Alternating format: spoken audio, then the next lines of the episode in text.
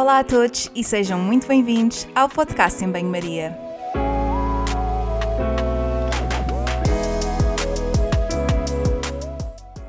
Muito obrigada por estares desse lado. Eu sou a Margarida e conto contigo ao longo dos próximos episódios. Já sabes que aqui a ciência e o bom senso são o prato principal, sempre acompanhados com uma generosa dose de sentido de humor.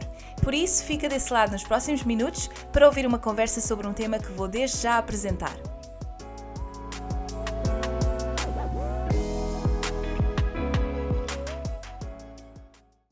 Alô a todos e sejam muito bem-vindos ao podcast. Esta semana vamos falar de comunicação em ciência, como fomentar conhecimento científico e incentivar a curiosidade. Vamos falar da importância da comunicação e de como evitar que isto acabe no jogo do telefone estragado e no disco disse. Comigo tenho o prazer de ter a Vera Rodrigues. A Vera foi minha professora de Biologia no secundário e talvez das pessoas que mais me inspirou neste meu gosto por comunicar ciência. A Vera é bióloga, tem uma, uma pós-graduação em Comunicação de Ciência, gosta de aprender, mas a sua paixão está no ensino, onde também confessa aprender muito com os seus alunos. Coleciona lápis, que traz em cada viagem que faz, escreve histórias, gosta de tricotar meias com 5 agulhas, e devo dizer-vos que eu já encomendei as minhas, fez danças de salão durante muitos anos e é um privilégio enorme tê-la no meu podcast depois de me ter dado aula já há 10 anos atrás. O tempo passa. Apresentações feitas, espero mesmo que gostem deste episódio. Vamos a isto e até já!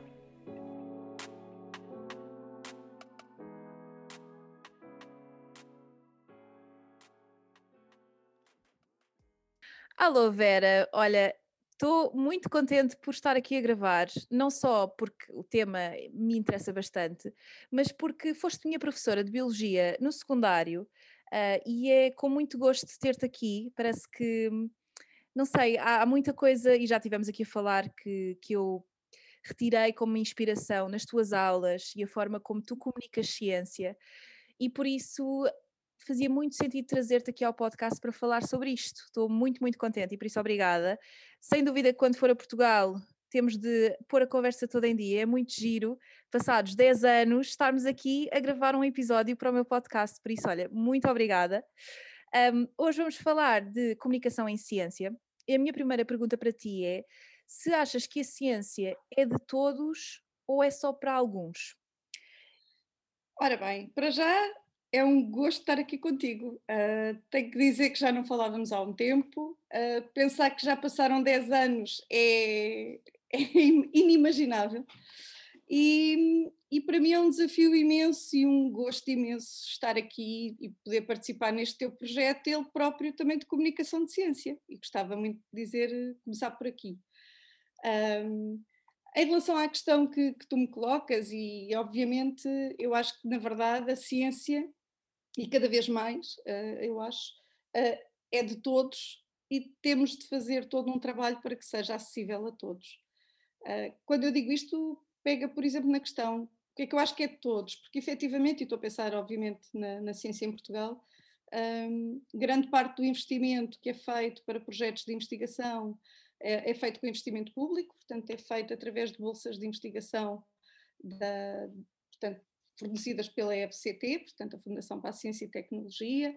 Uh, grande parte dos investigadores que trabalham no nosso país trabalham associados a essas bolsas de investigação e a essas equipas. E, portanto, na verdade, esse dinheiro, vamos lhe chamar assim, esse investimento que é feito, é feito com base no, no dinheiro dos nossos impostos e, portanto, eu acho que é de todos, nem que seja nesta perspectiva.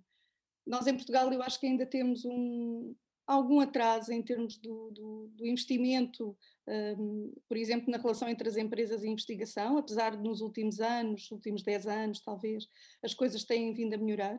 Eu acho que há de facto uma maior preocupação, até por parte dos cientistas, eh, de se aproximarem das empresas, de se aproximarem do público em geral, e porque também já perceberam que a participação das pessoas, a participação eh, informada dos cidadãos no processo de ciência é uma mais-valia para todos, e, daí tem havido nos últimos anos uh, um, um, investimento muito grande, de parte a parte, no sentido de motivar as pessoas para a ciência, de motivar uh, para a participação em projetos de ciência, e, e, de facto isso tem acontecido e é bom que aconteça. Eu, enquanto professora, sinto que isso é uma responsabilidade imensa. Eu, quando tenho, como, como tu estiveste presente na minha sala, quando tenho uma turma com 25 ou 30 alunos, penso sempre de que forma é que eu vou motivar estes alunos para gostarem de ciência, para se interessarem por ciência, não apenas biologia, que é a minha formação original, mas também para irem além daquilo que é dado nas aulas, para procurarem mais informação, para conseguirem tirar a informação que é útil, uh, para decidirem, por exemplo, se aquela informação é verdadeira ou é falsa, que é uma questão que hoje em dia é muito pertinente. Um, e portanto é por aí, eu acho que é de todos e cada vez mais tem que ficar acessível a todos, apesar de eu achar que ainda não está, mas há um, um caminho que está a ser feito, uh, seja, por exemplo, com as agências através da Agência Ciência Viva, com os Centros de Ciência Viva, dos Museus de Ciência, um, todo um conjunto de outras iniciativas que estão uh, a ajudar nessa, nessa questão de, de, de, melhorar o acesso à ciência para todos. Um, obviamente, é como digo, uh, não, não será, seja no ensino formal, como, como eu faço na escola, seja no ensino não formal, uh, as duas formas não são, enfim, inimigas, pelo contrário, são complementares e devem ser cada vez mais. E achas que, pegando aqui na questão da, das escolas, faz todo o sentido, uma vez que eu fui tua aluna, e porque também pegaste um bocadinho nisto, e esta, esta abertura para a ciência e o gosto pela ciência deve começar nos mais novos. Tu achas que os currículos atuais contemplam essa, essa essa vertente uh, de incutir o gosto, porque não sei, dá-me ideia, e já tivemos aqui a falar, que o ensino precisa de uma boa reforma e que há muito, e que mesmo os próprios alunos, eu lembro-me perfeitamente que tinha aulas de outras disciplinas e tudo mais, e não estou a dizer isto porque foste minha professora, porque, porque isto é mesmo genuíno, mas há, há formas e formas de haver esta comunicação, e às vezes quando as coisas não são feitas de uma forma muito apelativa ou muito uh, que desafie também os próprios alunos, um, parece que não fica ali o bichinho, não é? E não sei até que ponto é que também os currículos atuais contemplam essa mesma exploração. Não sei se concordas. Como é que tu, na tua prática, consegues uh, pegar naquilo que é a teoria e, e, dar a conhecer a ciência como algo interessante, algo que, que eles podem explorar também? Eu, a questão aqui é mesmo, é por aí, ou seja, eu neste momento os currículos têm sofrido ao longo, eu dou aulas há, vai fazer 32 anos, portanto já um bocadinho há, há muito tempo, uh, e acho que já ao longo desta carreira, que já vai um bocadinho longa, já apanhei uma série de reformas curriculares, ou seja, de alterações de currículos, uh, sempre na perspectiva de, obviamente, penso eu, de melhorar a forma como, a, nomeadamente, o ensino da ciência e da tecnologia é passado aos no ensino formal aos mais novos. A verdade é que o que eu sinto uh, como professora é que uh, na prática parece que temos um panelão com uma série de conteúdos e, e, depois vamos mudando os nomes, mas as coisas não mudam assim tanto e é pena. Uh, nós neste momento, por exemplo, temos um documento orientador que é o perfil do aluno, que eu acho que é um documento que está muito bem escrito, muito bem conseguido, a questão é que depois temos, se temos por um lado esse, esse documento que pede e que desafia os professores, por exemplo, a, a, a utilizarem outros instrumentos de avaliação, a, a tentarem motivar os alunos para, para, resolverem problemas, portanto, ou seja, usar metodologias baseadas na resolução de problemas, que é o que eu acho que tem que ser, porque tem que se estimular a curiosidade, tem que se estimular a, vontade de ir à procura uh, de, um, de, uma solução, não se pode dar a solução uh, assim, é isto e pronto, sem questionar, temos que errar, temos que. Uh, e portanto, na, nessa vertente, eu acho que o documento está muito bem feito. O problema é que depois temos currículos imensos. Tenho que dizer que, desde que foste minha aluna até hoje, o currículo que eu dei na altura é mais ou menos igual ao que dou agora. Um, e por isso, na disciplina que eu dou, que tem exame nacional, as coisas acabam por ser muito complicadas. Ou seja, eh, há um currículo imenso que tem que ser dado, tu tens a responsabilidade, enquanto professora, de terminar aqueles currículos ou aquele, aqueles conteúdos associados agora às aprendizagens essenciais, que é o que está em cima da mesa, mas na verdade tu tens que terminar e tens que terminar porque uh, vais ter um exame nacional e tu sabes que os alunos que vão fazer exame nacional precisam da classificação para acesso à faculdade, e portanto esse equilíbrio entre uh, tu quereres fazer diferente no ensino da ciência uh, e em simultâneo cumprir um, um, currículo que é extremamente extenso, acaba por ser às vezes difícil de, de encontrar ali o equilíbrio. Um, é curioso. Agora, claro, diz, diz, desculpa. Ia dizer-te que é curioso que o meu interesse uh, por ciência e por investigação parece que aumentou uh, desde que me formei completamente, porque senti ao longo do meu percurso académico, mesmo no secundário, um, que há sempre uma pressão para atingir aquela nota ou, ou, para aprender aquilo, lá está, num curto espaço de tempo. Um, e agora, quando vou procurando as coisas por mim, não é? À medida que ter temas que me interessam também, que parece que a minha motivação, isto é um bocadinho óbvio, mas que é outra e que, e que lá está o fator uhum. tempo aqui é muitíssimo importante ter tempo para, para passar a informação e para também despertar a curiosidade do outro lado, que eu acho que isso é, é extremamente importante.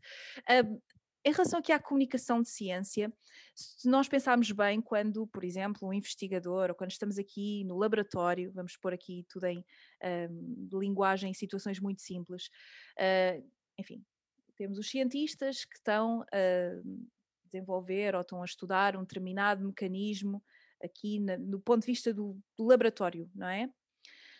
Esta, esta descoberta, ou as principais descobertas, aquilo que se faz no, no terreno, depois tem uma série de etapas até chegarem ao público, não é? Mesmo dentro do, da, da, comunidade científica, há uma série de, de formas de comunicação e que nós vamos passando uh, aquilo que descobrimos e quais é são as limitações e tudo mais. Quando passamos assim para o público em geral, para conseguirmos que a mensagem seja captada, às vezes temos de simplificar muitíssimo aquilo que, portanto, o processo de origem. Estou-me a lembrar de uma aula uh, que nós tivemos e que estava aqui a dizer, em que deste um exemplo do que como é que era a osmose e que deste um exemplo muito engraçado, muito simplificado, mas que deu para toda a gente entender. Mas às vezes fico aqui a pensar se, se simplificar determinado, uh, determinados processos ou determinadas um, questões da ciência se não podemos cair aqui no risco de simplificar demasiado algo que é realmente complexo. Como é que tu encontras aqui um equilíbrio quando tu pensas em algo que é difícil, mas que tens de explicar ao público em geral e que deve ser acessível ao público em geral? Como é que tu partes aqui esta informação toda? É, olha, é, é uma boa questão, porque eu acho que de facto não se pode simplificar demais.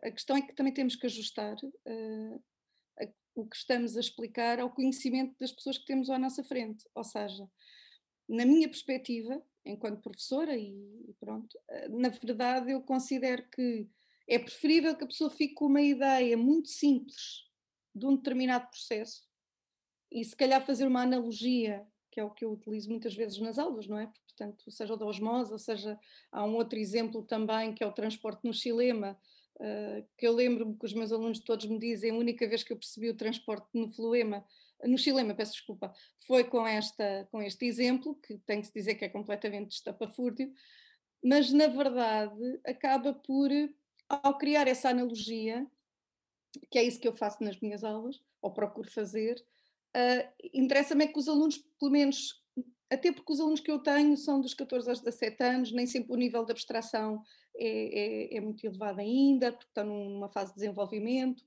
um, e, portanto, acaba por ser mais simples descer, digamos assim, a informação até ao nível que a pessoa consiga perceber uh, e, digamos assim, acrescentando camadas, ou seja, camadas de informação. Já percebeu aquilo? Ok, então eu já posso passar para mais uma camada.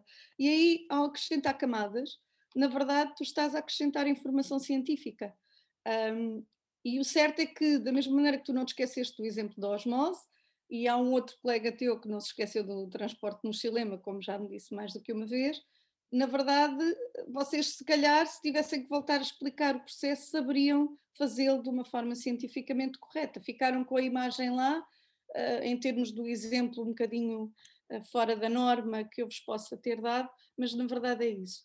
Eu acho que esta é uma preocupação, Uh, e penso que na maior parte das situações, e, e, em termos de comunicação de ciência, quando fiz a pós-graduação, como tu sabes, entrei em contato com muitas pessoas, pessoas que trabalham em gabinetes de comunicação de várias faculdades, um, ehm, e não só, de, de, de, vários institutos, e na verdade todas elas têm esta preocupação, ou seja, simplificar até ao patamar que é possível, sem perder a credibilidade, digamos assim, científica que está atrás, mas quase como explicar, contar uma história a uma criança que tem 5 anos. Claro que, obviamente, se tu tens uma pessoa à tua frente que já sabes que tem uma formação numa determinada área, tu já não vais a esse nível de simplificação.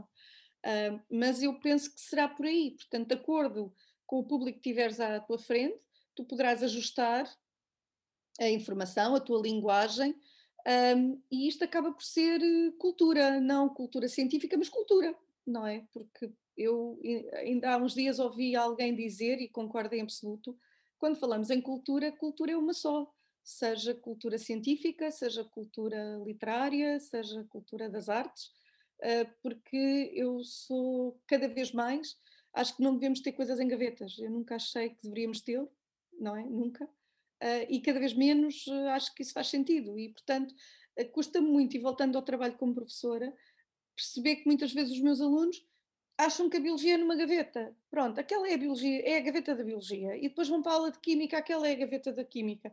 Não faz sentido, as coisas estão intercruzadas.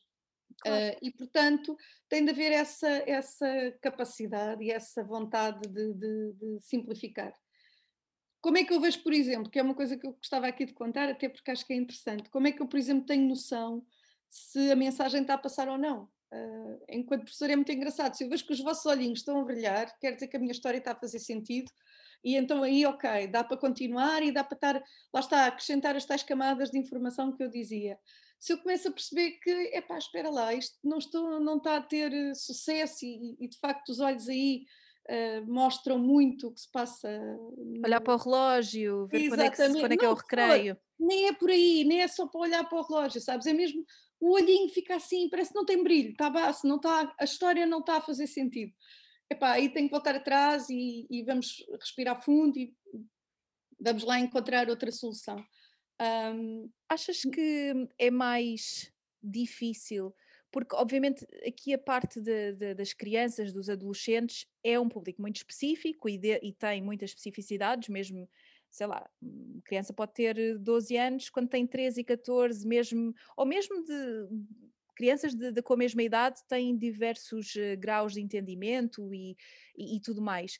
Mas faz-me pensar, por exemplo, quando pegamos em camadas mais eh, adultos, por exemplo, que é muito o meu um, portanto, o meu target.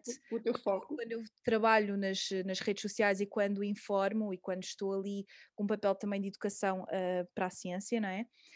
É muito difícil porque eh, a forma como tu explicas não tem aquele nível uh, básico que se calhar tu, tu falas quando estás na escola e que vais pegar em exemplos muito mais um, conhecidos do público, não é? Mas depois nos adultos fica difícil porque eu acho que acaba por ser um público ainda mais heterogéneo. Não sei se concordas. Concordo. Eu acho que, apesar de tudo, as crianças, quando estão naquela idade, têm mais ou menos os mesmos interesses, têm, têm experiências muito diferentes, mas acabam por estar mais ou menos na mesma linha. E claro, quando não estão, também deve ser, devem ser identificados e ajudar nesse sentido. Mas quando, quando é uma população geral a coisa fica bastante difícil e viu-se, por exemplo, agora nesta questão do Covid, uh, em que estás a explicar, por exemplo, as vacinas e que a mesma informação para uns é completamente, eu não faço ideia do que é que estás para aí a falar, e para outros até acaba por ser, ok, isto é muito básico. Como é que nós podemos ultrapassar estas, estas barreiras quando falamos em comunicação uh, para a ciência? O que, é que, o que é que tu identificas como os principais problemas e como é que nós podemos pensar de forma a comunicar melhor? Eu acho que temos que ter uma diversidade de opções, ou seja, eh, precisamente permitir, eh, tendo em conta essa heterogeneidade e que tu não consegues ultrapassá-la de uma única vez, não é? Porque ela vai sempre existir. Porque uma coisa é, sei lá, eu estar a falar para especialistas. E, portanto, se eu estou a falar para especialistas, com certeza que a linguagem que vou usar e os exemplos que vou usar são completamente diferentes do que estar a falar para as senhoras aqui do bairro onde eu moro, não é? Eu acho graça à questão que tu levantaste das vacinas, porque uh, a verdade é que eu já expliquei várias vezes aqui na, na, na minha, no cafezinho aqui ao pé da minha casa, uh, a várias senhoras que estavam cheias de medo de ser vacinadas, uh, que de facto não havia razões para, haver, para ter medo. e o que eu senti, apesar de serem pessoas com mais de 60 anos, é que se comportavam e o nível de conhecimento era equivalente aos alunos dos 12 ou 13 ou 14 que eu tenho. Claro que é mais complicado, porquê? Porque eu não sei se é mais complicado, olha, agora fico na dúvida, tenho que confessar, uh, tinha que pensar um bocadinho mais, mas a verdade é, uh, as pessoas mais velhas temos mais dificuldade em passar às vezes a mensagem por uma razão, porque já têm muitos, uh, muitas informações pré-concebidas, portanto, muitas ideias pré-concebidas. Um, e acreditam muito, por exemplo, no que vem na televisão. E nos, nomeadamente os mais velhos veem na televisão, os mais novos veem nas redes sociais, mas os mais velhos veem muito na, na televisão e nos programas de televisão, e portanto, aí a comunicação de ciência, e como eu te disse há pouco, uh, há de facto aqui um investimento e uma preocupação muito grande de, de quem está ligado à comunicação de ciência, e eu tenho o gosto de conhecer algumas pessoas, que estão a fazer um trabalho imenso no sentido de chegar a essa heterogeneidade, ou seja, eh, se tu tiveres, por exemplo, uh, um, há um programa na Antena 1, e agora vou fazer a publicidade, lamento, mas por exemplo, não, se chama os 90 Segundos de Ciência. Os 90 Segundos de Ciência é um programa diário uh, que é repetido de manhã e à tarde, uh, em que o, o, jornalista, portanto, convida uma, uma investigadora ou um investigador para explicar em 90 segundos, portanto, que é um desafio gigante, o que é que está a fazer e é uma coisa muito simples e aquilo poderá depois dar aso a que a pessoa ouve, ok, depois vai procurar informação. Um, e portanto eu acho que aqui temos que diversificar o mais possível e temos que pôr a ciência próxima das pessoas, ou seja, não é só falar em ciência, não é só uh, ter os museus e ter uh, os centros de ciência viva, que são fundamentais, e, e, e, e trazem essa proximidade, tu tens... Uh, enfim, centros de ciência viva distribuídos um pouco por todo o país e que têm tido um papel fundamental na proximidade às pessoas, não apenas para os alunos, mas também para adultos. E, portanto, acaba por ser aqui uh, essa preocupação, ou seja, tens que ajustar o teu discurso, tens que ajustar a forma como tu trabalhas a ciência uh, para chegar a todos de forma diferente, porque de facto não podes ter a mesma receita para todos, uh, porque as pessoas são diferentes. Claro, e acho que uma coisa que também é muito importante incutir, e não sei se concordas, mas uh, a questão do espírito crítico, porque uma coisa que eu sinto na comunicação de ciência, que não é sempre uma comunicação efetiva, mas é que é como um bocadinho o, o jogo do, do telefone estragado. Um, se, alguém, um, se alguém passa uma informação errada num grupo mais suscetível ou que efetivamente não tem conhecimento de base tão, um, enfim, profundo da, questão que aquilo parece que se propaga. Eu vou-te dar um exemplo da minha prática. Uh, ainda ontem estava a fazer umas coisas no Instagram um, e partilhei uh, aquilo que me iria aparecer no feed, que me estava a aparecer no feed do Facebook, uh, que era tudo muito à base de dietas e mitos e coisas relacionadas com, com, a alimentação e com a nutrição. Porquê? Porque eu, quando vou ao Google, faço muita pesquisa de nutrition related things, não é? Coisas do género, um, e portanto aquilo acaba por me aparecer. E eu tenho espírito crítico para olhar para aquilo e pensar assim: não, isto é uma grande treta, há aqui uma série de coisas que efetivamente estão erradas, mas para quem não tem este espírito crítico e que não tem este conhecimento, olha para aquilo e pensa: não, isto é mesmo verdade. Um, e isto preocupa-me um bocadinho, porque mais do que se calhar ensinarmos ciência, é ensinarmos a questionar. A selecionar. E a selecionar a fonte de informação. Eu acho que aqui a questão é mesmo essa, ou seja, uh, e pegando nas tuas palavras, na verdade, com certeza que tu tens que ensinar, não é? Ou pelo menos é essa a tarefa que eu faço todos os dias, mas mais, eu acho que tão importante como ensinar o que é que é osmose ou o que é que é outra coisa qualquer, eu preocupo muito mais em que os alunos percebam quais são as fontes credíveis, ou seja, se calhar o aparecer no Facebook, se há coisas no Facebook e nas redes sociais no geral que são credíveis, até porque uh, quem fez aquele post é uma entidade credível.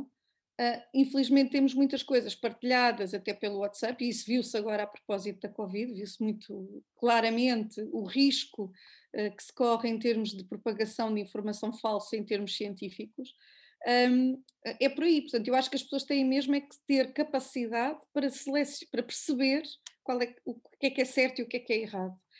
Um, evitar ir ao senhor Google, esquece, não vale a pena. Isso é como aquela história, recebes umas análises, tens lá um valor errado, em vez de esperares por ir ao médico, para o médico te explicar que aquilo afinal não está nada errado, que tem a ver com uma coisa qualquer muito simples, não, vais logo ao senhor Google e abres o primeiro site que te aparece. E em geral é dizer que vais ter três meses de vida e portanto a coisa vai correr muito mal.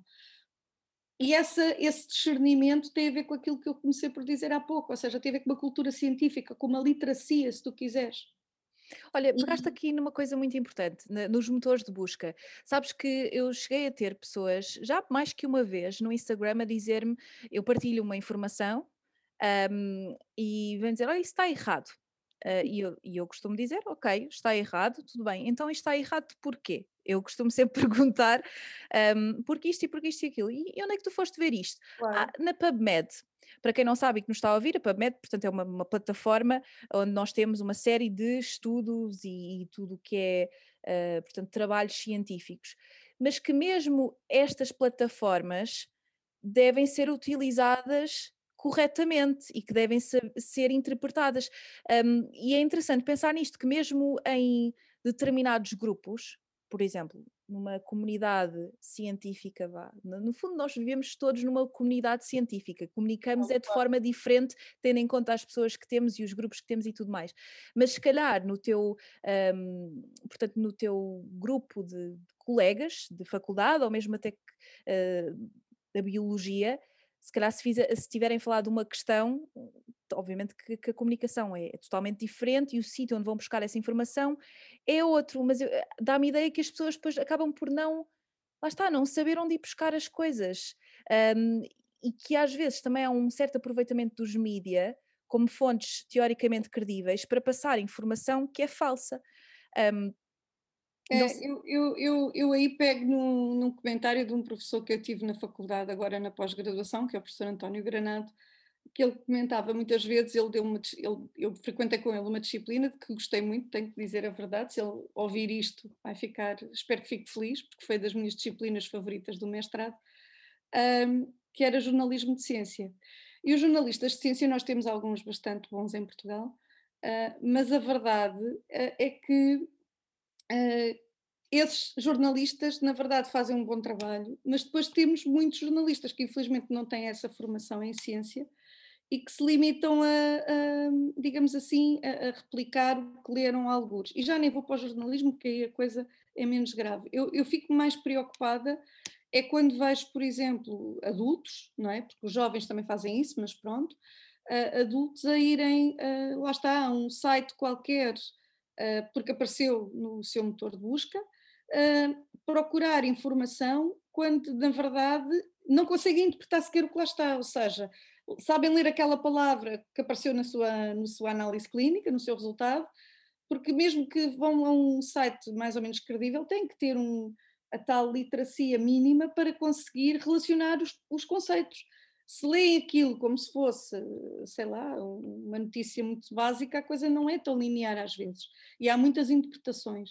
Uh, e daí a questão que eu coloco sempre o foco no, quer na qualidade da informação que é passada, e, e aí nós temos uh, até jornais diários, sei lá, por exemplo, o Público, que, que tem uma secção de ciência e que faz reportagens e que faz artigos sobre a informação científica que vai sendo feita, quer no nosso país, quer um pouco por todo lado, e aí é credível.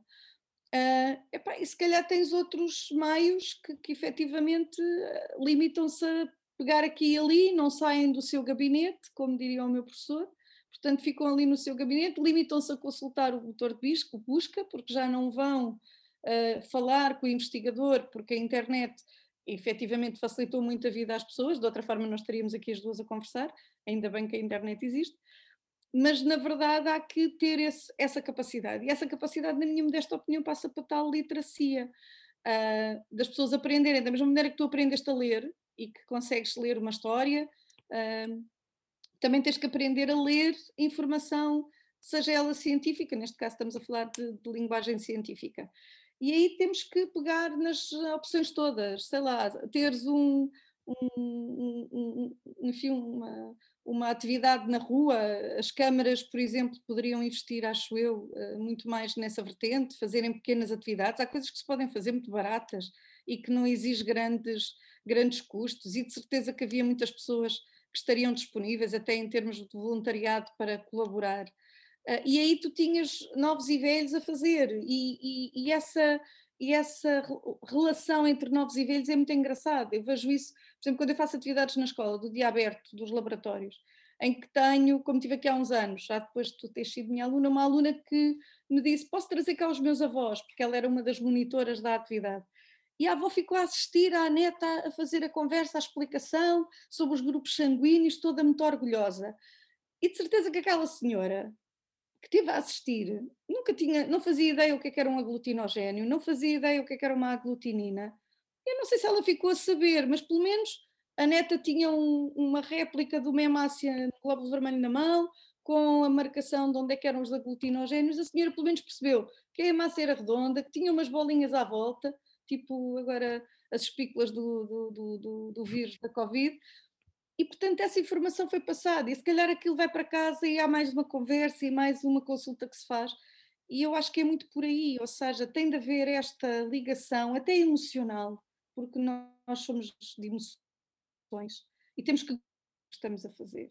Se nós não gostarmos do que estamos a fazer, do que é que estamos a falar, se não, não nos identificarmos com aquilo, hum, na verdade a mensagem fica pela metade, seja no jornalismo, seja nos, nos, nas redes sociais, seja na escola. Uh, a ciência ganha se houver esta ligação emocional. É a minha opinião, pronto, vale o que vale. E se calhar o, a paciência para poder explicar, porque às vezes noto muito esta questão de eu contra mim falo porque há coisas que, por exemplo, explicar à minha mãe, mesmo coisas de nutrição, às vezes assumo que ela não vai compreender e penso, oh pá, mãe, está bem, olha, é isto, é assim, não sei o quê. Mas depois penso outra vez e digo-lhe, não, olha, isto é assim, funciona daquela forma. E às vezes, ainda no outro dia, estava a mandar vir com ela por causa de um medicamento que, que ela não tinha tomado e que devia ter tomado, pronto, enfim, não interessa muito. Uh, mas que a minha mãe me respondeu assim: mas se tu me explicares e se tu me explicares com calma, eu compreendo. Mas tens de me explicar, porque senão eu não sei. E é muito, é muito isto: é dar oportunidade para, um, para dar-nos oportunidade também de explicar e de que a outra pessoa compreenda, e mesmo que a pessoa não compreenda, que possa fazer perguntas. E, eu, e uma das coisas que eu tento fazer nas minhas redes sociais é assumir, eu não assumo que as pessoas saibam as coisas, eu assumo que realmente as pessoas não sabem. Um, e depois, com base no feedback que vou tendo, então lá está, e levo um bocadinho e ponho mais uma pequena camada uh, no assunto. Isso é muito, muito interessante. Em relação aos mídias que estavas, e que estavas a falar, um, queria perguntar-te se. Até porque eu acho que a ciência pode ser acessível em termos de comunicação, mas o que é facto é que muitas vezes não é acessível em termos financeiros, não é? Nem todas as pessoas têm possibilidade de continuar os seus estudos ou de terem acesso a determinados jornais ou o que quer que seja. Que outras formas, por exemplo, tu recomendas ler livros? Porque há, muito aquela, há muitas pessoas que dizem ler livros desatualizam facilmente, outras pessoas dizem que pode ser uma boa fonte de, de informação e gostava de passar aqui também a ideia de que não tem de ser uma coisa propriamente dispendiosa e que ninguém tem de tirar um curso superior para aprender ciência. Que exemplos é que tu podes dar e que coisas é que as pessoas podem fazer para, para terem a ciência mais ao seu alcance? De todo, eu acho que eu acho que depende muito do gosto de cada um. Eu vou dar, eu vou dar aqui uma proposta, aliás, eu, eu queria falar nela, portanto, tu abriste aí a, a porta a, a, essa possibilidade. Quem gosta muito de ler, eu acho que pode ser uma opção. Há imensos livros, se calhar não começar logo com uma coisa muito complicada, mas, por exemplo, até a propósito agora deste do coronavírus, Uh, há um livro que foi lançado pelo, pelo professor Carlos Filhais e pelo David Marçal, que é Apanhados pelo Vírus, uh, que é muito interessante, eu já o li, que explica, uh, como se nós tivéssemos cinco anos, o que é que é um vírus e como é que ele, enfim, fala na questão até dos, dos mídia, do impacto dessa, da, da, pandemia nos mídia e da informação e da forma como a informação foi, tra foi trabalhada. Eu acho que quem gosta de ler, porque uh, poderá ser uma opção, ou seja, escolher uh, livros de, que trabalhem, e há vários, escritos quer em português, quer em inglês, em português há menos, mas de qualquer forma uh, já existem bastantes.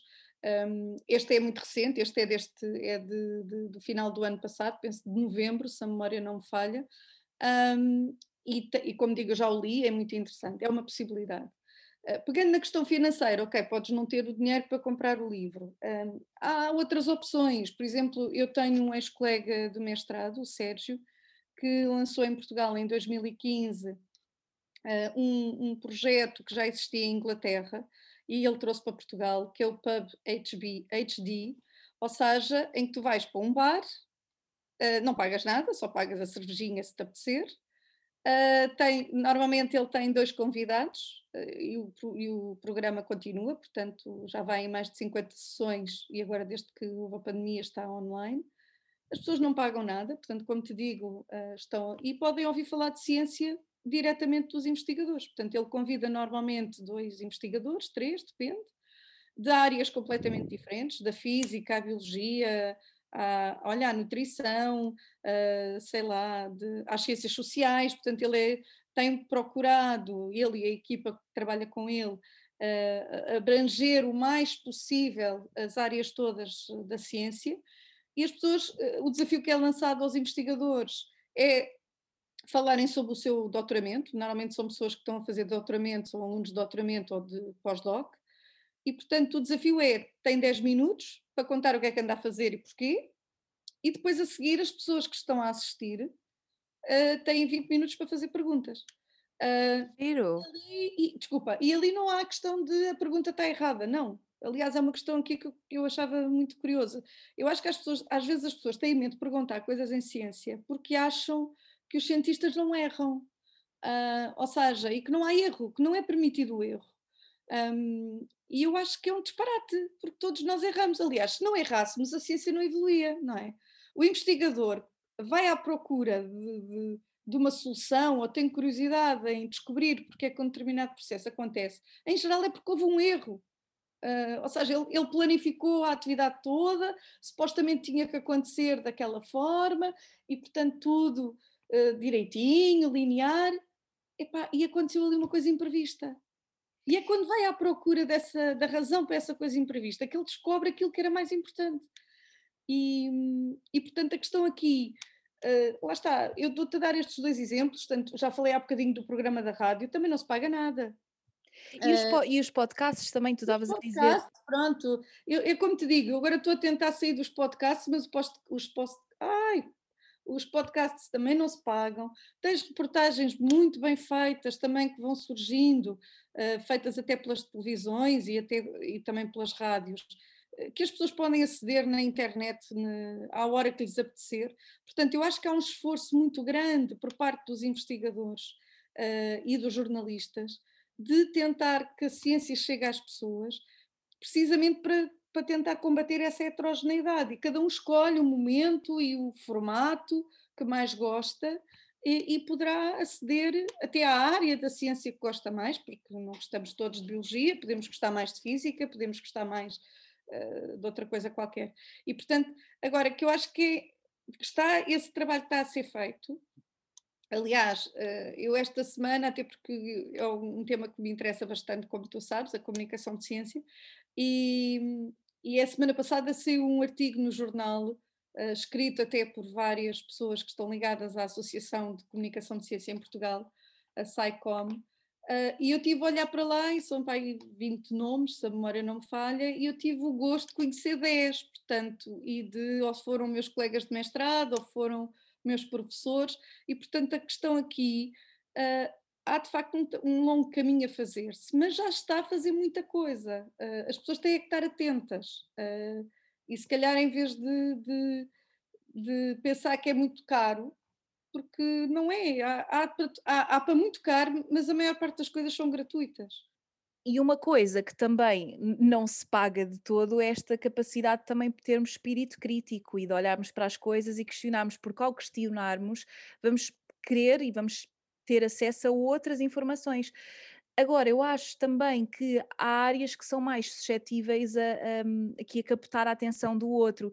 Por exemplo, a, a parte da medicina, da nutrição também é uma, uma área que interessa muito uh, às pessoas e outras, outras áreas da ciência. Nós associamos a ciência à matemática, à física, à, à biologia, mas a ciência também existem ciências sociais, a comunicação é uma ciência um, e muitas outras ciências que estão aqui uh, que existem. Portanto, acho, sinto que às vezes é difícil que a informação uh, seja passada de forma efetiva quando há tanta gente ali a falar do mesmo assunto e quando é um assunto que nos um, mexe aqui com a nossa saúde ou que mexe com algo, coisas do dia a dia. Por exemplo, esta questão do, do vírus, não é? Uh, toda a gente parecia que queria opinar, e é importante também dizer aqui que a ciência. Um, também tem espaço para as opiniões, nomeadamente, enfim, dependendo dos contextos, mas que nós temos resultados e que há coisas que não são propriamente, ah, eu não acho que as vacinas funcionem. Não, é, nós, nós temos evidência de que funcionam. Portanto, há aqui coisas que também precisam de ser desmistificadas.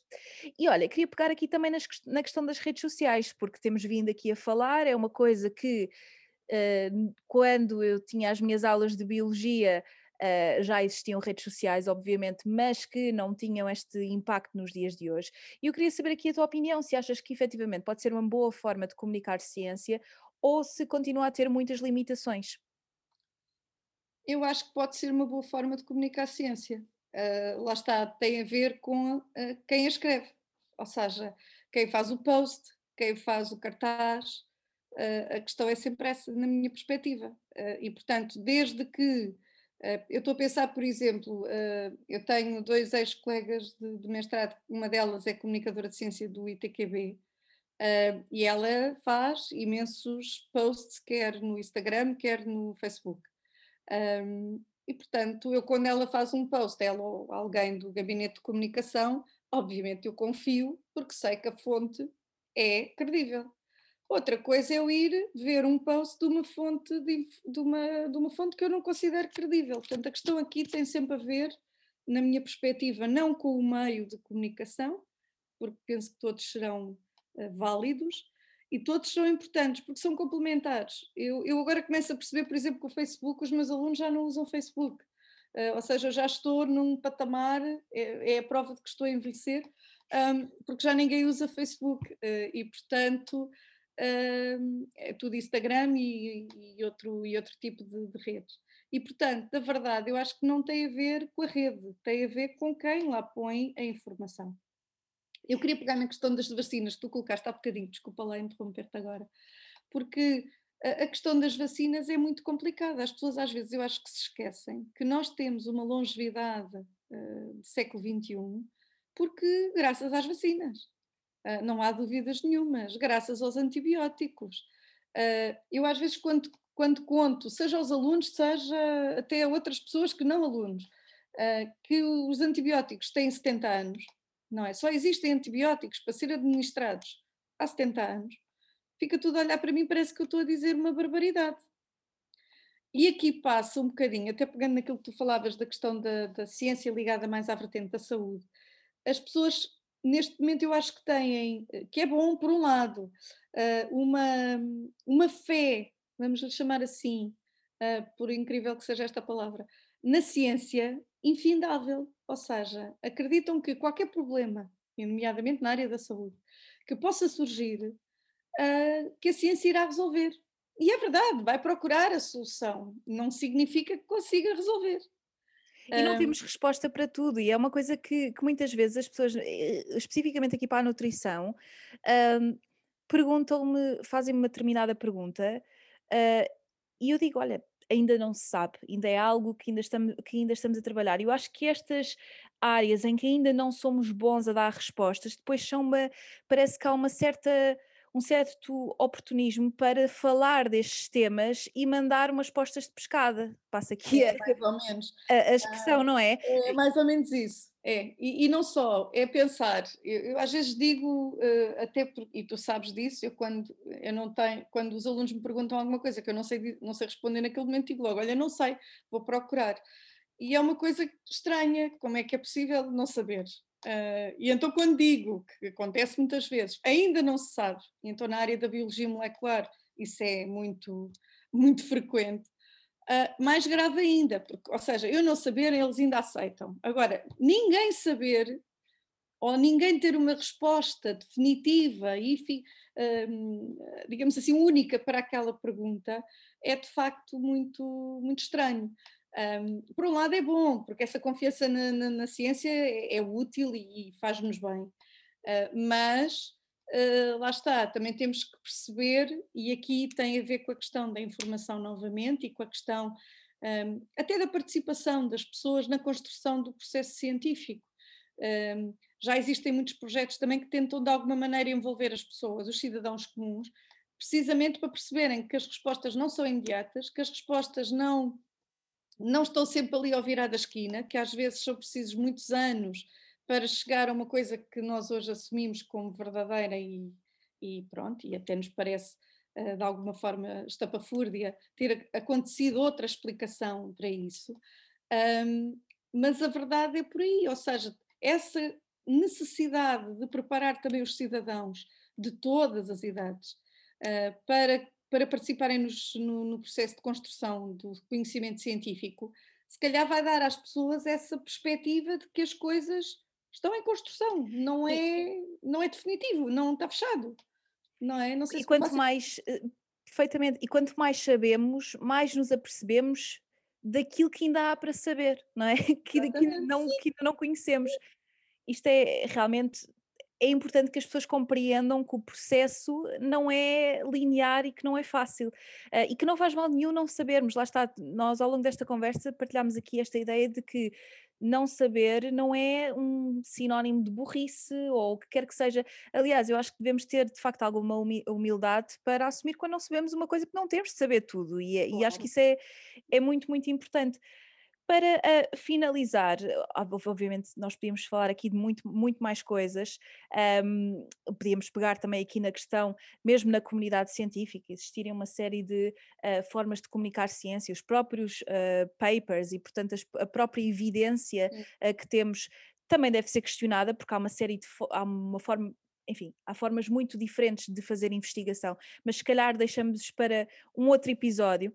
Queria perguntar-te, uma vez que és professora uh, e que sei que tens mesmo um gosto muito grande naquilo que fazes, o que é que para ti funciona melhor uh, de, das atividades fora da caixa que tu fazes com os teus alunos, o que é que funciona melhor? Porque tu deste aqui, falámos aqui de várias coisas, mas eu queria que tu partilhasses com quem nos está a ouvir algumas coisas que tu fazes que muitos pensam assim, mas que é isto? Mas que funcionam lindamente a passar, uh, lá está, informação que é teoricamente bastante complexa. Não sei se queres partilhar connosco algumas, algumas das ideias que tu tens tido. Não sei, pai, olha, não tinha pensado nisso. Um, pronto, olha, posso dizer o trabalho que os meus alunos estão a fazer, que entregaram até ontem, até ontem não, mentira, até sexta-feira, foi o prazo de entrega, que tiveram que recriar em vídeo não é? Para, lá está, para. Porque eu, eh, voltando à questão do, do pensamento crítico que tu falavas há pouco, eu acho que tem que se estimular sempre, e isso é fundamental na área da ciência, quer o pensamento crítico, quer o pensamento criativo, um, a capacidade de resolver problemas, porque isso, essas capacidades ou essas competências serão úteis em qualquer área que eu vá trabalhar, seja na área da ciência ou numa outra qualquer. Uh, e, por exemplo, eu este ano, uma das tarefas que, estimo, que propus aos miúdos foi, aos miúdos, salvo seja, porque eles já são crescidos, portanto vão ficar a achar que são bebés, têm todos 16 anos, uh, reconstruírem, por exemplo, em chocolate o ciclo das rochas, que normalmente é uma coisa muito árida e que, pronto, é, lá dizem setora, calhaus outra vez, que horror. E aqui, olha, volto ao princípio da nossa conversa. Um, eu acho que, de facto, a reformulação dos programas seria importante, porque, por exemplo, o ciclo das rochas dão no sétimo ano, no décimo ano e no décimo primeiro. Uh, e, portanto, eu na, na, tentativa de dar aquilo de uma forma diferente, disse, vamos fazer um, um, um vídeo em casa, hands-on, portanto, vamos lá criar isso.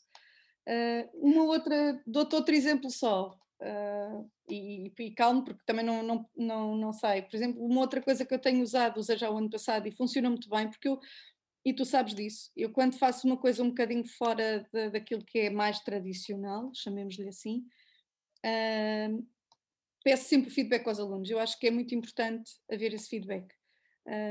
Eu não vejo o meu trabalho como professora como eu sendo a dona da verdade de tudo. Eu acho que o trabalho é de conhecimento mútuo, há coisas que eles sabem fazer melhor que eu e há coisas que eu sei melhor que eles. E não é uma, uma fragilidade, pelo contrário, acho que é uma mais-valia. E, portanto, eu, por exemplo, fiz foi a primeira vez que fiz uma escape room o ano passado para dar rochas sedimentares, que resultou muito bem e que os alunos adoraram. Uh, E o terceiro, portanto, não há duas sem três. Uh, normalmente, uma das coisas que faço é, é construir com os alunos exposições, e, e, este ano e o ano passado não foi possível devido à Covid, mas pô-los a, a, pensar como é que vamos abordar um tema, que atividades é que vamos propor às pessoas. Um, e, portanto, aí é um trabalho de equipa. Eu sou apenas um elemento que está ali a gerir e que está a moderar de alguma forma as ideias e os, e os problemas que vão surgindo e a arranjar o equipamento e a arranjar o material e tudo o resto uh, deixo à, à, criatividade deles sem, sem, sem problemas. Aliás, a última exposição que fizemos, criámos uma praia dentro da sala de aula, portanto, na sala que eu acho que até, não sei se te lembras, portanto, a D3, do pavilhão D, lá no cantinho, era aí levámos para dentro da sala. E, portanto, Adoro. Adoras, não é? Pronto. E portanto eu acho que é por aqui, não sei. Obviamente eu também acho que é este trabalho de construção em conjunto uh, e de partilha, porque professores e alunos nós estamos juntos muitas horas.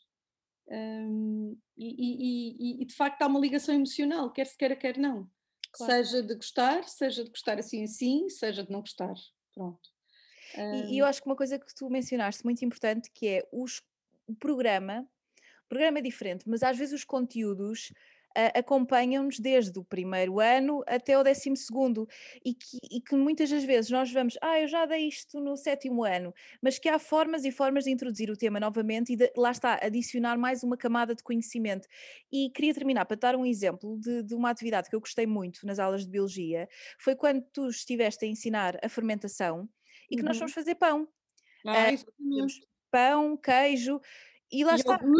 Exatamente. E, e, e, são estas atividades que também que se podem incutir aos mais novos, de lhes mostrar, ok, isto é teoria, na prática isto é o que acontece. Eu acho que isso é super, super, super importante. Um, e por isso, queria mesmo deixar aqui esta mensagem no final, que no fundo estivemos a falar ao longo de toda a conversa, que a ciência pode e deve ser acessível a toda a gente. Toda a gente. Um, Deixa-me só dizer-te uma coisa, eu já não. É que eu estes dois anos não fiz dessas essas atividades que tenho um gosto imenso em fazer, a Covid não permite, não é? Ou não permitiu.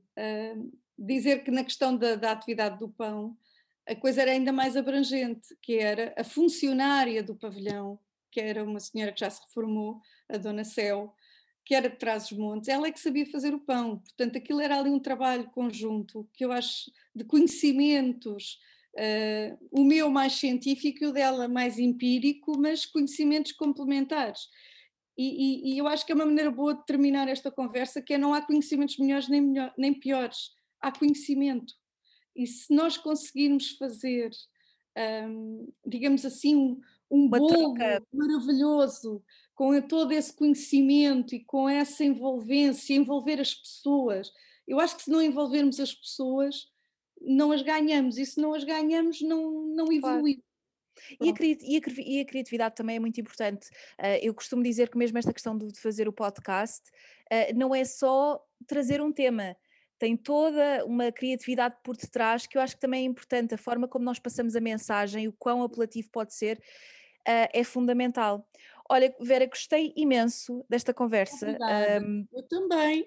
Foi... Estava um bocadinho nervosa, mas pronto, acho que correu lindamente e espero que as pessoas que nos estejam a ouvir tenham, tenho certeza que acharam que correu lindamente e que gostaram. Uh, e se for o caso, partilhem. Uh, muito obrigada, Vera. Fico, fica a promessa de nos vermos quando for aí a Portugal. E obrigada a todos os que ouviram e um beijinho. Até aos próximos episódios.